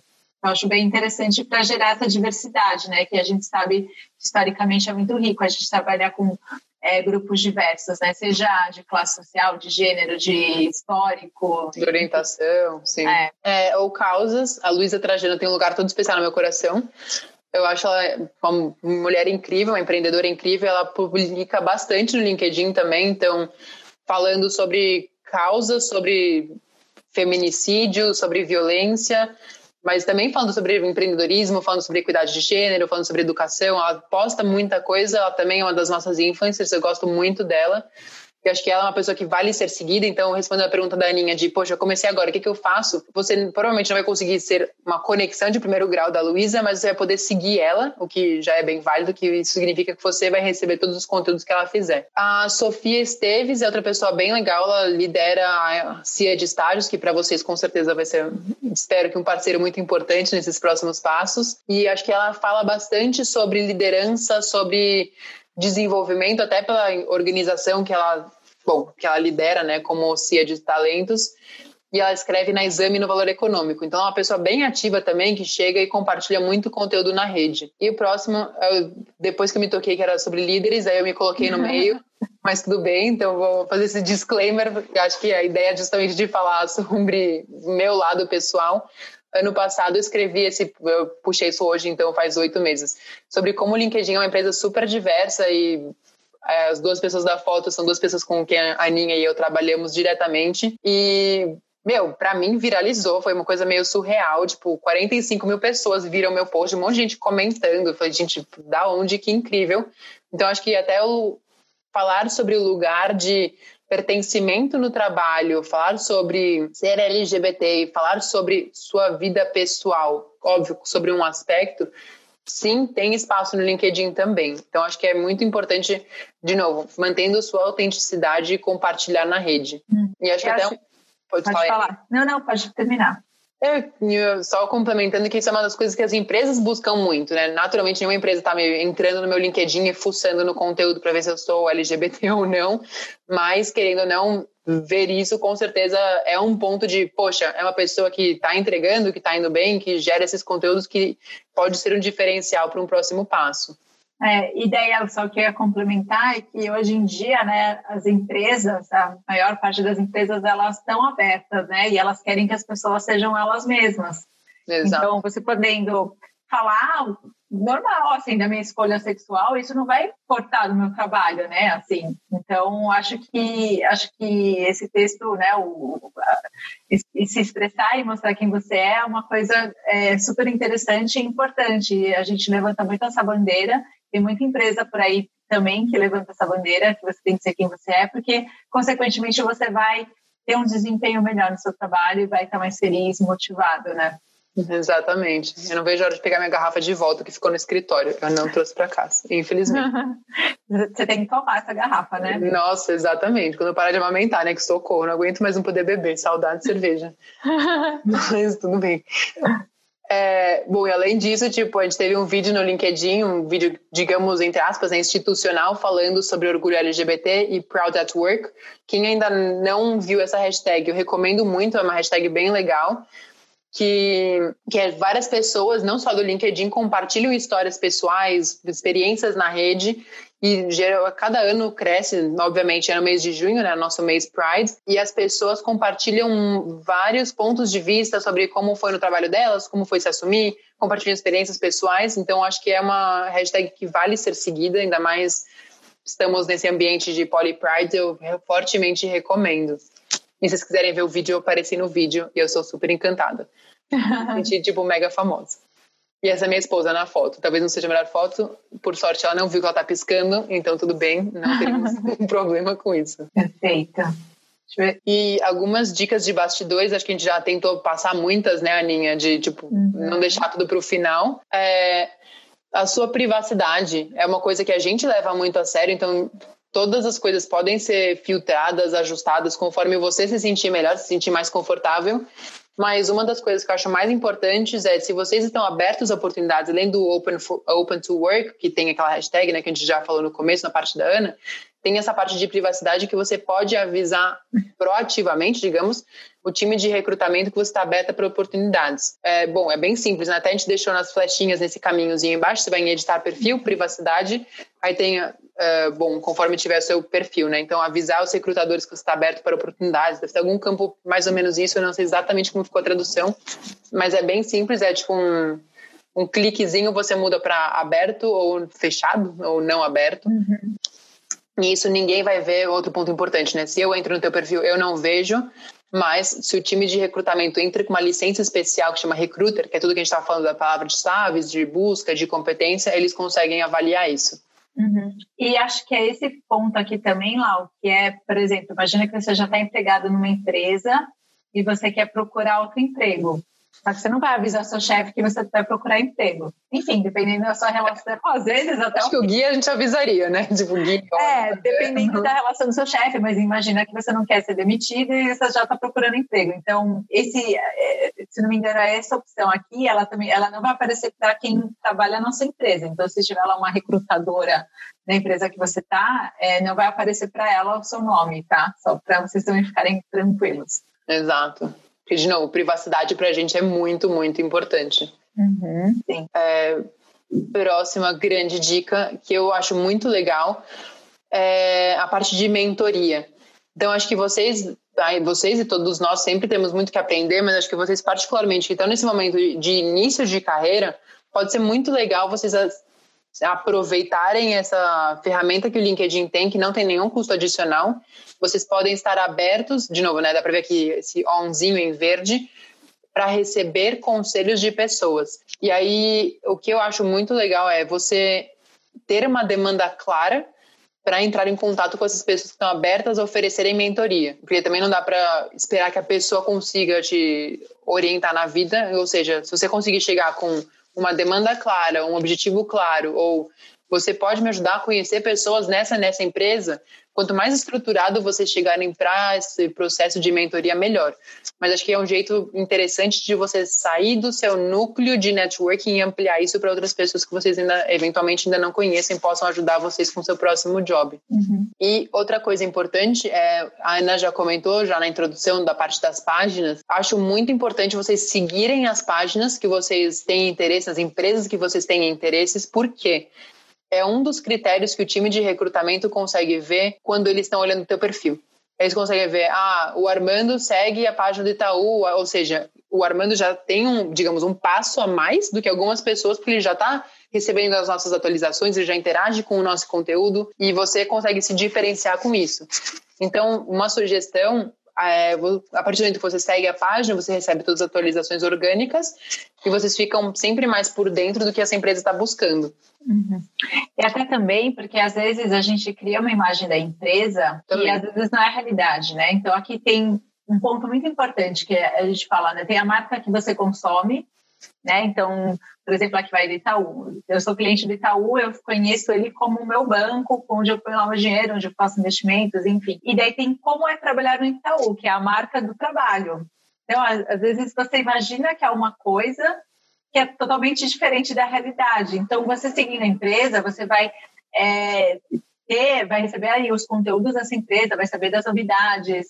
Normalmente eles fazem campanhas mostrando as ações que, que, tão, que estão sendo feitas, ou às vezes é, depoimentos de funcionários, enfim, não só divulgar vaga, mas aí você consegue entender mais ou menos como que é o dia a dia da empresa para saber se você se, realmente se encaixa ali porque isso é muito importante, né? A gente não é procurar qualquer emprego e aceitar qualquer oferta que te derem, mas entender se aquilo faz sentido com, que, com o seu valor, né? Com seus objetivos e, e, e com o que você busca, né? Então, acho que isso a gente tem que considerar. Não é só porque, sei lá, Itaú é uma baita de uma empresa conhecida e está me oferecendo emprego, só que se você conhece que talvez os, os seus valores não tenham a ver com os valores da empresa, às vezes vale a pena procurar outra, outra empresa, né? Ir atrás de, de outra proposta, de outro emprego, entende? Exato. E até às vezes desmistificar uma impressão que vocês tinham de, nossa, e tal é super sério, eu tenho que usar terno e gravata. Tipo, Talvez não, será? E aí você começa a conhecer mais sobre a empresa do ponto de vista até da empresa. E é o que a Aninha comentou, né? Eu acho que é uma ótima oportunidade. Uhum. E voltando um pouco na parte de conteúdos, e por que isso está nas dicas dos bastidores, hashtags é uma parte muito importante do LinkedIn que acho que não preciso explicar para que, que serve hashtag, né? Mas você usa para indexar todas as buscas, todos os conteúdos que vocês geraram, e isso vai ajudar vocês até serem mais relevantes quando vocês publicarem alguma coisa, porque muitas pessoas buscam direto pela hashtag. Então, sempre lembrar de colocar hashtags que sejam relevantes ou que mais de alguma pessoa procuraria por essa hashtag. E uma coisa que, de novo, muito importante. É gerenciar comentários nas suas postagens. Se você posta alguma coisa que eventualmente seja hum, comentada e alguma coisa que seja ofensiva, que seja fora da política da rede, ou se, se eu tiver postei o meu exemplo, o pessoal fala do meu exemplo é mais fácil. Eu postei contando toda a minha história, falando sobre a minha garrafa maravilhosa de Absolute que está na minha mesa, uhum. e o orgulho que eu tenho de ser LGBT e de trabalhar numa empresa que me respeita, que me valoriza. Se alguém tivesse chegado lá e falado um monte de baboseira super homofóbica, o que, que eu faço? Eu guardo para mim, eu conto pro meu colega e não faço nada. Não. O LinkedIn tem uma ferramenta de denúncia que funciona muito e funciona super bem. Então você clica nesses três pontinhos da pessoa e clica na bandeirinha de denunciar, lá ele vai te perguntar, poxa, por que, que você está denunciando, né? O que, que aconteceu? E na hora esse conteúdo é avaliado, acho que o prazo nosso é 24 horas, para ou esse comentário ser removido, ou conforme o nível de gravidade, a pessoa ser removida da rede. Então, acho que, infelizmente, é sempre bom saber que isso é sim uma forma de atuar ou de ter um mecanismo de defesa, digamos. Isso, isso para tudo, né? Não só comentário, mas também páginas, né? Exato. A gente vê página fake, daí Exato. pode denunciar também, tá? Daí o LinkedIn ele vai lá, a gente preza muito para essa questão de fake news, a gente toma muito cuidado, essa questão de privacidade de dados, enfim. É, e além disso, a gente acabou colocando alguns jeitos que você pode responder a comentário de tipo, ah, se você não entendeu alguma coisa, se achou alguma coisa meio hum, não clara, como você pode retrucar em espanhol, porque queremos treinar espanhol essa hora e eu acho que talvez eu tenha trocado a apresentação. É, você pode sempre perguntar de, ah, poxa, o que mais que eu posso? Eu não entendi exatamente o seu ponto, ou sim, você tem razão, obrigado, deixa eu esclarecer o que eu estava pensando. Então, de novo, sempre ser aberto ao diálogo, mas se a pessoa não tiver boas intenções no comentário dela, sempre pense que pode denunciar a rede valoriza mais ser uma rede segura do que ser uma rede com muitos usuários. Sim. Ah, e daí só fazer um parênteses aqui, que a, a Ana Cláudia me deu um toque, que acho que eu falei, você sabe, no, na emoção da, da conversa, que acho que no comentário do seu post, Laura, eu acho que eu comentei, em vez de falar orientação sexual, eu falei escolha sexual, e foi, foi errado, então peço desculpa aqui pessoal. O pessoal, acho que na hora de colocar as palavras, tá? Boa. Vale do disclaimer, Aninha. É, não, a gente tem que falar o certo, que às vezes no nervosismo, etc., às vezes acabou passando batido. Desculpa. Não, aí, não se preocupa, tá tudo bem. O legal é que você percebeu, não se preocupa, não. Claro, claro, não, a gente tem que, né, enfim. Sim, com né? certeza. Obrigada. Imagina. A gente nem é a maior aliada que a gente tem, não, mas ela está numa jornada, como vocês podem ver, mas ela está indo muito bem, eu posso atestar por mim. É, claro, e assim, a gente vai aprendendo e evoluindo, né? Acho que até os grupos fazem esse papel, né? De apoiar, de educar e incentivar as pessoas. É, então, voltando para a história de avaliação do seu conteúdo, você pode avaliar tanto a parte de impressões, quanto visualizações, quanto compartilhamentos. Então, vocês conseguem ver, bom, quantas pessoas viram e quantas impressões tiveram, quantas pessoas compartilharam, por que isso é relevante? Porque você consegue ter uma noção da dimensão do seu conteúdo, de quem está sendo. Você não vai ver, aliás, desculpa, um disclaimer, você não vai ver quem viu, mas você vai ver quantas impressões foram geradas. Isso é legal para você ver e acompanhar o nível de impacto que você está tendo na rede. E daí, só para deixar bem claro o que, que são impressões. Ai, obrigada, amiga. Né? Deixo com você. Impressões não é impressão na, da impressora, não é folhas, é a quantidade de vezes que o anúncio aparece aí para as pessoas, tá? O seu post, o seu conteúdo vai aparecer para as pessoas. Então, por exemplo, eu criei um, um post, a gente vai criar ainda um hoje, daí vai chegar para minha rede, né? Vai chegar lá nas minhas conexões. Então ali a gente consegue ver para quantas pessoas a gente conseguiu fazer esse anúncio aparecer. Exatamente. E compartilhamento, acho que não precisamos muito explicar, mas é quantas pessoas, vezes as pessoas publicaram nas próprias redes o que você publicou. E algumas outras dicas que eu acho legal, legais é, participar de grupos. LinkedIn tem grupos. Eu ia falar do Orkut, mas acho que ninguém aqui deve ter usado, então vou pular. Vou falar diretamente. Eu pensei, não, Laura, não. É, o LinkedIn tem uma parte de grupos que eu acho que é bem legal, que é um jeito de ter uma discussão no ambiente, digamos, mais fechado, ou pessoas com o mesmo interesse que você. Então, você consegue gerar threads de discussão, de troca de experiência, troca de ideias. E a gente tem muitos grupos legais, então, clientes corporativos do LinkedIn Brasil, mulheres na tecnologia, grupos fechados da própria empresa. Tipo, tem um grupo de pessoas que viajam pelo LinkedIn que a gente compartilha perrengues de aeroporto, comida uhum. e horário. Enfim, tem coisas divertidas e, obviamente, também tem coisas profissionais. Tem grupos de ex-alunos também tem grupos de ex-alunos ou de ex-trabalhadores, tipo um alumni da empresa, até tipo das é. universidades fazem isso, acho que é bem legal. É. E daí, só aqui dos comentários, tem gente aqui que teve Orkut, gente. Ai, que bom, de obrigada. Menos mal por isso. Ai, gente, eu adorava. Ele, por favor, não aceite esse depoimento. Aí você descrevia seu coração. Ai, meu Deus. Graças a Deus, a adolescência passa, né, gente? Total. É, acho que tem aqui uma pergunta, né, Lau? Boa. É válido usar o LinkedIn para questionar marcas e empresas sobre certos posicionamentos? Por exemplo, questionar uma empresa que durante o ano todo não é receptiva a LGBTs, mas em junho estava levantando a bandeira da comunidade. Fico com receio de fazer isso e ser visto como um brigão ou algo assim. A André lacrou. Posso responder? Claro, é para você. É... pergunta para você responder. Eu acho que sim, eu acho que é quase uma obrigação, é obrigação entre aspas, que faz cada um que quiser e ninguém tem obrigação de nada, mas eu pessoalmente ve, me vejo no lugar de obrigação de não adianta você mudar sua bandeira em junho e nos outros meses ser super homofóbica, transfóbica, enfim, fóbicas de todos os jeitos. Uhum. E sim, não sei se vocês conhecem a Mayra Reis, posso até escrever aqui o nome dela, eu acho ela Mayra Reis. Uhum.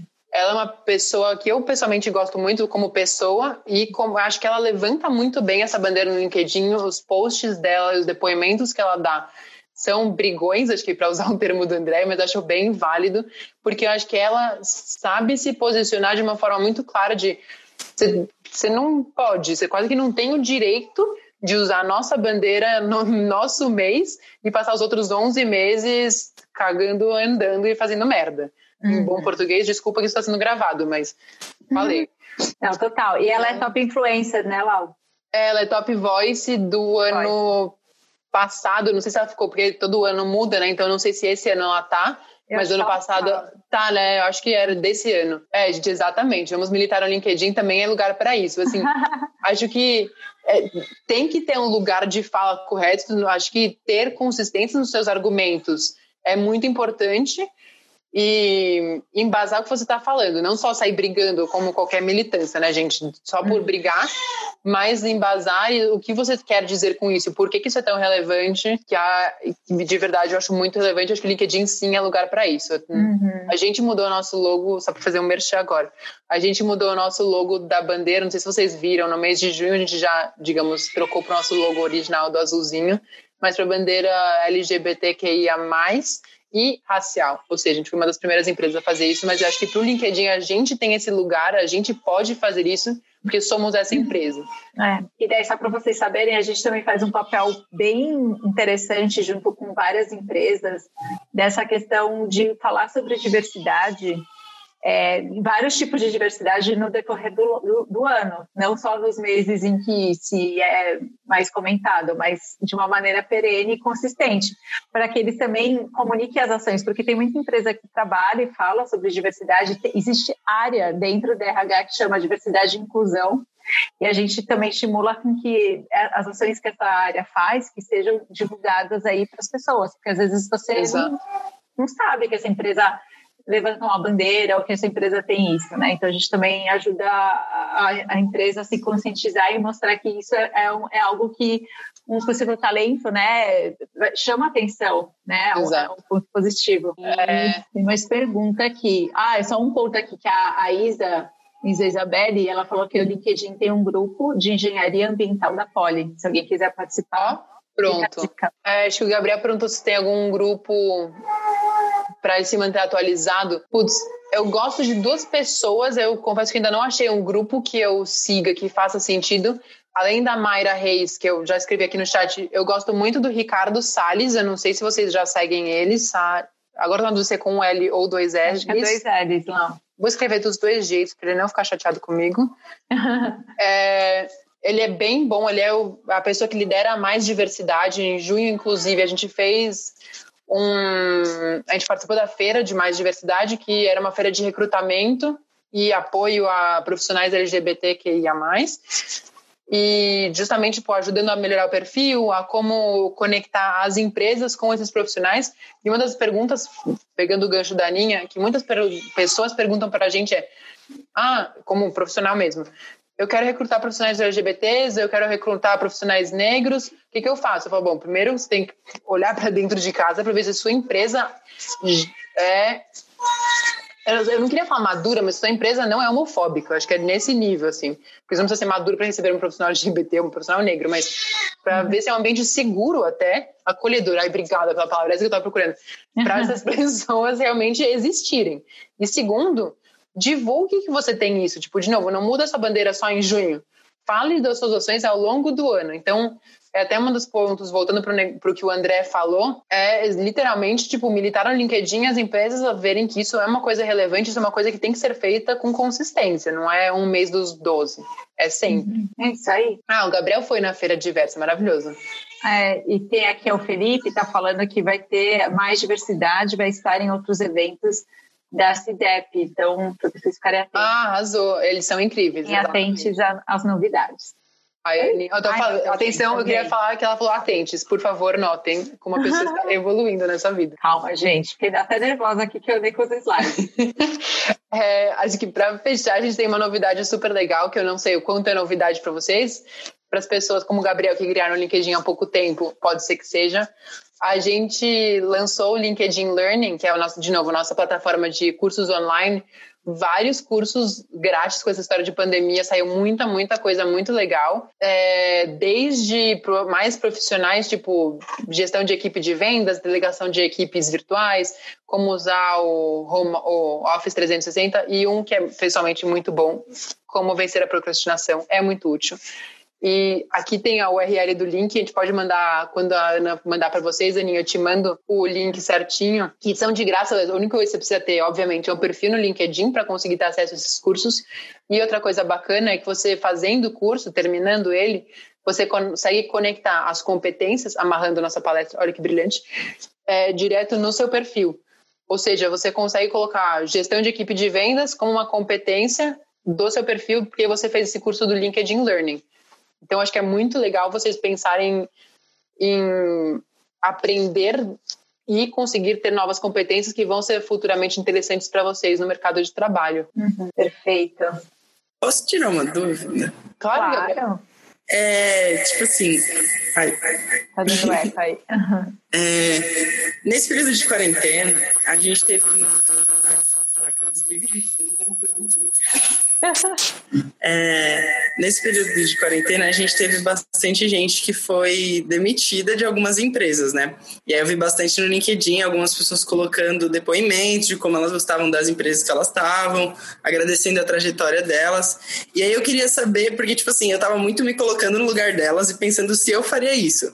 Tipo, ao mesmo tempo que com certeza eu ia gostar muito da experiência que eu tive na empresa, eu também ia ficar pensando, tipo, que não é legal falar que você foi demitido de uma empresa, sabe? Sabe?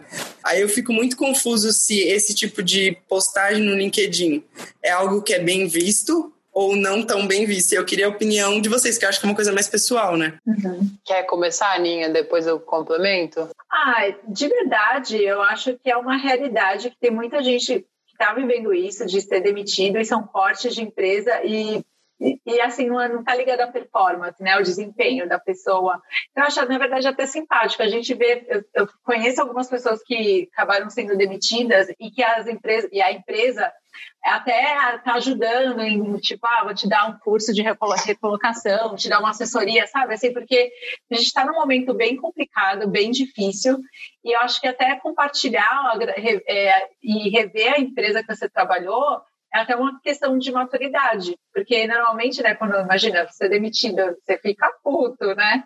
Então, assim, acho que você mostrar o que, que aconteceu, é, contar a história e valorizar essa empresa, acho que é um sinal de maturidade e eu vejo com bons olhos, na verdade. É, eu concordo com você, Ninho. Acho que é mostra muita maturidade, mostra um processo de autorreflexão, de você olhar para dentro e até se desconectar do problema, né? De, poxa, não, não necessariamente você foi demitido por você. Você foi demitido porque o mundo está passando por um processo bizarro, por uma transformação super pesada. Ou seja, você mostrar que você vivenciou tudo isso, você refletiu, você agradeceu pelo que você viveu. Se eu sou a próxima empresa, eu olho para trás e falo, nossa, é uma pessoa que eu contrataria. Porque foi demitida num cenário super difícil e ainda teve a maturidade, ou. É, acho que a maturidade mesmo uhum. de sair e olhar para trás e falar: meu, obrigada, empresa XYZ, por tudo que vocês fizeram, estou procurando meu próximo desafio. É. E o que eu acho legal, Gabriel, se você me permite um complemento, é. Isso pode até ter um potencial de aqui entre aspas, tá, mas de viralizar, de gerar um conteúdo que outras pessoas compartilhem, essa pessoa até conseguir um trabalho por causa desse texto uhum. maduro que ela escreveu.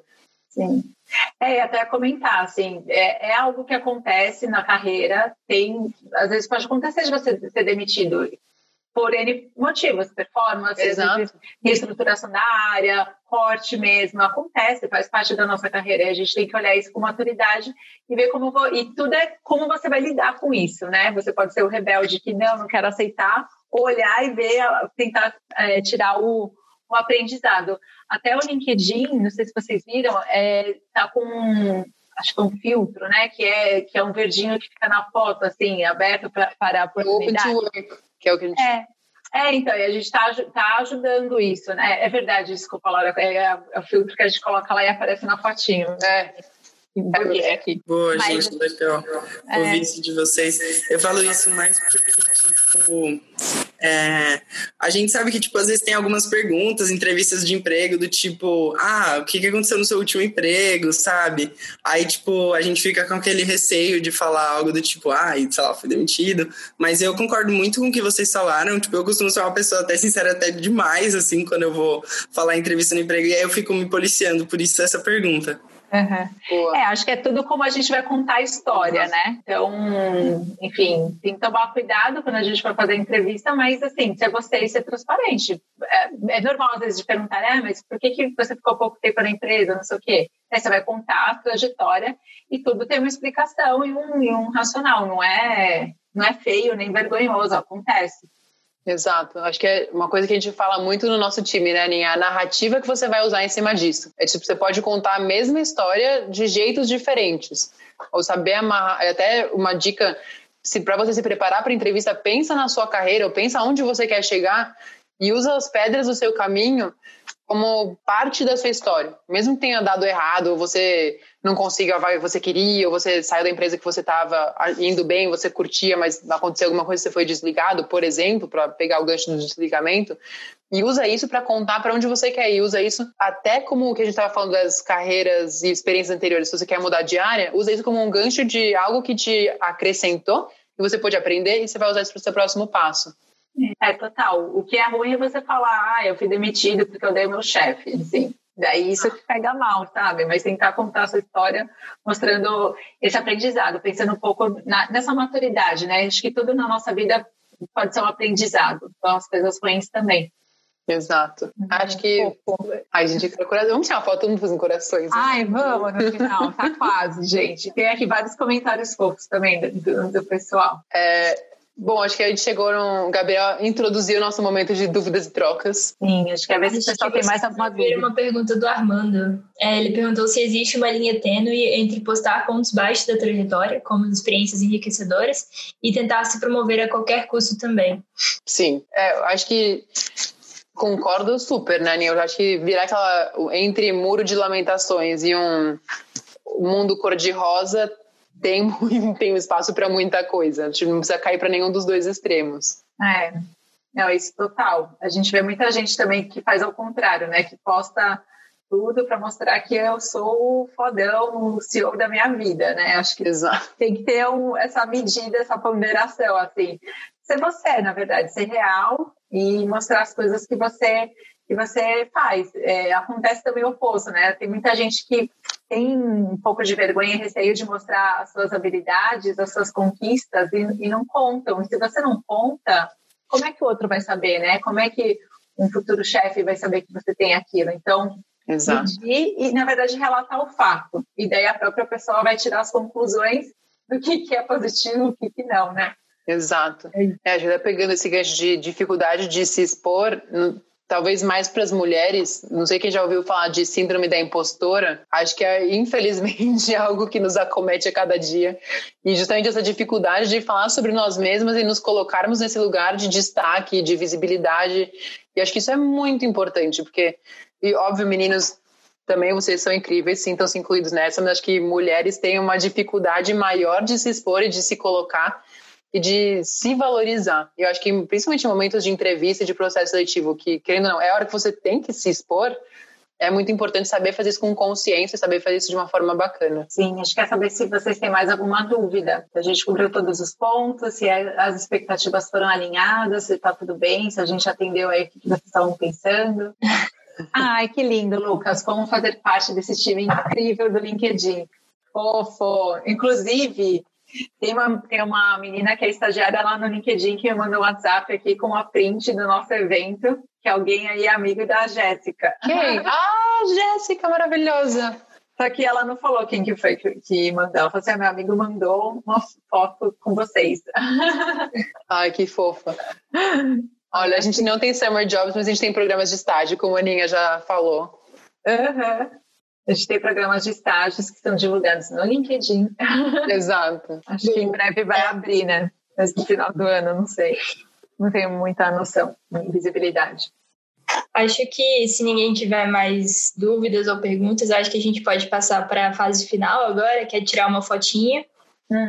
E eu tinha um aviso rapidinho para dar, vocês já começaram, e eu sugeri que todo mundo mandasse aqui o link do, do LinkedIn para que a gente possa se interconectar, né? É, e, bom, outro, outro aviso que eu tenho para dar é que a CEDEP vai começar no dia 1 de agosto.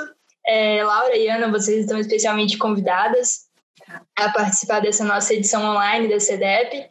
É, a gente vai começar falando um pouco mais sobre saúde, então a gente vai falar sobre temáticas de saúde mental. É, vão ser dois eventos no sábado, então depois eu vou mandar o convite é, certinho para vocês. E o Arrasou. link também na cidade, se quiser. Pode deixar, é, obrigada. Então, vou pedir para todo mundo ligar a câmera aí, para a gente poder tirar uma foto. Eba! Quem é, quiser, é, quero ver postar no LinkedIn, hein, gente? E marcar a gente, por favor, aceitamos marcações. Sim. É, não tenha vergonha de mandar o LinkedIn aqui, né? Mesmo que não esteja perfeito, o importante é a gente lapidando. É isso aí. Exato. Pode também adicionar a gente, a, a, gente vai aceitar, eu aceito as conexões de vocês. tá. É, eu vou tirar aqui então a foto, aí depois eu, eu mando para vocês e, e para o pessoal da, da CDEP. Combinado. E a então gente vamos lá, alguma mundo... pose ou coraçãozinho que eu tinha falado? Ou... Eu quero fazer coraçõezinhos na minha foto. Pode ser Ai, coraçãozinho, então. Eu só não vou conseguir participar. Faz um mini coração. Tá, pode ser. Beleza, eu tirei da primeira página, deixa eu só. Só que a gente não Exato. sabe qual que, quem tá em qual página, né? Então, é, todo mundo na mesma pose, infinito. Só um minutinho, peraí que eu já, tá já falo pra vocês fazerem a outra.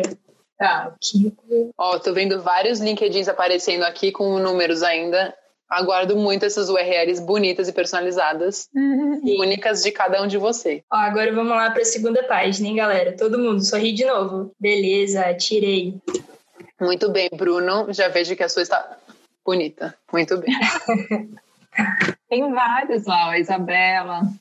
Tem vários. É, então, aí é, acho que a Laura, que é a, que é a host, né? Uhum. É, eu vou pedir para você deixar essa, essa conversa aberta para o pessoal poder acessar o chat e os links. Aí, tipo, se vocês já quiserem sair, eu não sei se, se dá para vocês saírem e o chat continuar aberto. Uhum. Ah, acho que eu posso deixar aqui mais uns minutitos. Tá bom, beleza. É, então é isso, pessoal. Fotos? Oi? Acabou já, já tirei as duas fotos. Ah, fechou. Combinado, é, gente. Espero muito que vocês obrigada. tenham gostado do evento e vou deixar aí um tempinho para Ana e para Laura fazerem as considerações finais. Sim, muito obrigada aí pela oportunidade. Sempre é um aprendizado essa troca. É bastante rica e, e obrigada aí pelo espaço, especialmente para Ana, que foi quem nos procurou. Exato. Gente, obrigada. Acho que espero também poder estar ajudado vocês com algumas dicas de próximos passos. Mantenham suas autenticidades, suas cores e sejam muito bem-vindos oficialmente ao LinkedIn para quem ainda não tem perfil e espero conectar com vocês.